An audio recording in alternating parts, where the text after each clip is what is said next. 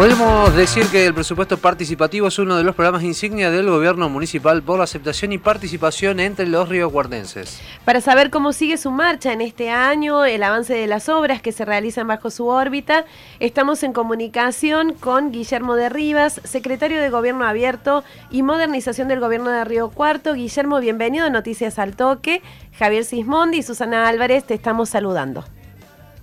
Hola Javier, Susi, ¿cómo le va? Muy buenos días. Feliz viernes, ¿no? Está bueno. Está bueno. Feliz viernes antes que nada. claro, Terminar la semana. Eh, secretario, en, en, una semana concluyeron y se habilitaron tres proyectos de presupuesto participativo, eh, Plaza Mójica, la Plaza de Bimaco y el nuevo Salón de Usos Múltiples del Centro Integrador Municipal de San José de Calasanz. ¿En qué consistieron estas obras? Sí, la verdad que, como bien lo dice Juan Manuel, y en todo este tiempo vinculado con la pandemia, en el cual sin lugar a dudas la prioridad de la salud por un lado y por otro la situación económica y social de los riocuartenses, pero detrás de ello, como así toda la gestión continuó trabajando, el presupuesto también tuvo su marcha. Eh, en ese marco es que en estos días han finalizado y se han inaugurado estos proyectos de presupuesto participativo, lo que fue la Plaza Mójica, fue un proyecto presentado por cinco vecinos del sector de manera distinta, pensando en esta plaza, cómo podían intervenirla, porque la verdad que hacía mucho tiempo que no tenía inversión pública,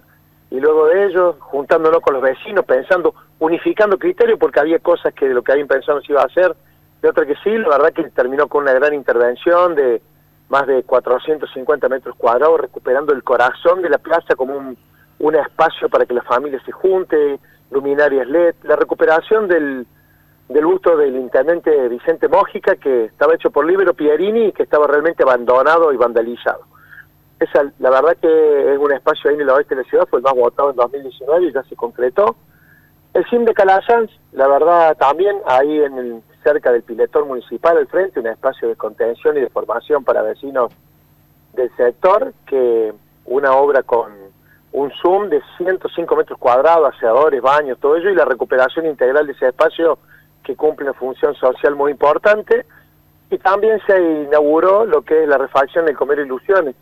también. Eh, todos estos eh, proyectos, es decir, la Plaza Mójica, fueron el proyecto número 130 ejecutado en el marco del presupuesto participativo, con el enorme valor que lo tiene, ¿no? Guillermo, ¿cómo viene en general el avance del resto de los proyectos? ¿En qué sectores de la ciudad se desarrollan? ¿Cuántos son los que están pendientes?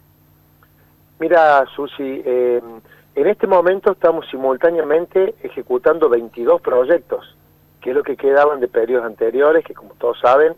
eh, con esto de la pandemia, eh, no solo que la prioridad fue el otro, sino también por cuestiones materiales o físicas que no se podían avanzar, como así también por una cuestión de prioridad,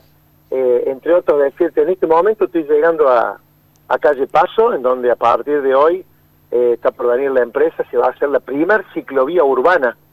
que va a unir e integrar al margen izquierda de calle Paso entre el Andino y el parque del centro cívico. Bueno, veremos, será una experiencia realmente importante. Ya en el presupuesto participativo se hicieron tres ciclovías. En el primer año se votó reforma universitaria, en el segundo ruta 30, ahí eh,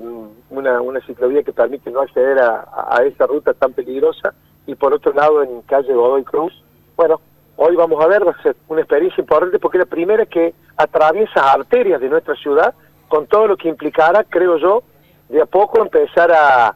a, a darle infraestructura a lo que es el uso de la bicicleta, que hoy convive fuertemente en la circulación con el nuevo modo de movilidad urbana, con autos, colectivos, camiones, entonces será una experiencia que esperemos se pueda repetir en otros lugares, pero también en esta manera, en este momento de manera simultánea, se van a instalar 42 bicicleteros públicos votados también en el presupuesto participativo, se está terminando el centro de reinserción canina, se está trabajando en Plaza Manzana 48 y en septiembre esperemos ya inaugurar algo que tiene un centro social muy importante que es inaugurar la sala velatoria del cementerio, entre otros proyectos que de hecho capacitación, oficio para jóvenes y para grandes, estamos trabajando fuertemente, mucho de manera virtual y ahora volviendo a la presencialidad. Guillermo, ¿qué, ¿qué evaluación hace hasta el momento del programa Presupuesto Participativo y cuál ha sido la inversión del gobierno hasta la fecha? Mira, la verdad que ha sido muy positivo. Yo creo que el hecho de instalar una política pública de esta naturaleza, que, que ni más ni menos, por ahí uno habla de presupuesto participativo, que los vecinos participan, deciden, y el verdadero valor que tiene para mí es realmente el cambio de una decisión, de una gestión, que en vez de sentarse con su gabinete, con lo que piensa el intendente, de disponer del primero al último de los recursos públicos, entender que hay que los vecinos tengan la posibilidad de ellos, a través del consenso, a través de una, de una votación, el intendente renunciar a la discrecionalidad que implica, por ejemplo, este año 133 millones de pesos y que sean los vecinos que propongan y lo voten y el intendente haga lo que otros dicen. Eh, no es propio una democracia representativa y, le reitero, hoy si el intendente Juan Manuel tuviera 133 millones para disponer qué plaza arreglar, a qué vecinal darle valor, todo eso, pudiera a lo mejor capitalizarlo políticamente de manera individual, pero el valor de entender que una ciudad mejor se hace no solo por lo que piensa el intendente y su gestión, sino también darle esta participación activa y decisoria, real, a la ciudadanía, es el verdadero valor de este proyecto, que por supuesto hay que sostenerlo en el tiempo. Uno habla de la participación ciudadana como si fuera algo espontáneo que brota y que la gente tiene, sabemos que esto no es así, y pasa en los clubes, pasa en los vecinales, pasa en los lugares, en una ciudad también pasa lo mismo, de que todas las veces hay que promoverlo, hay que incentivarlo, modificar, innovar el proceso para que los vecinos sigan participando. Pero siempre, siempre hay un elemento que es clave. Si uno no ejecuta los proyectos, no hay legitimidad.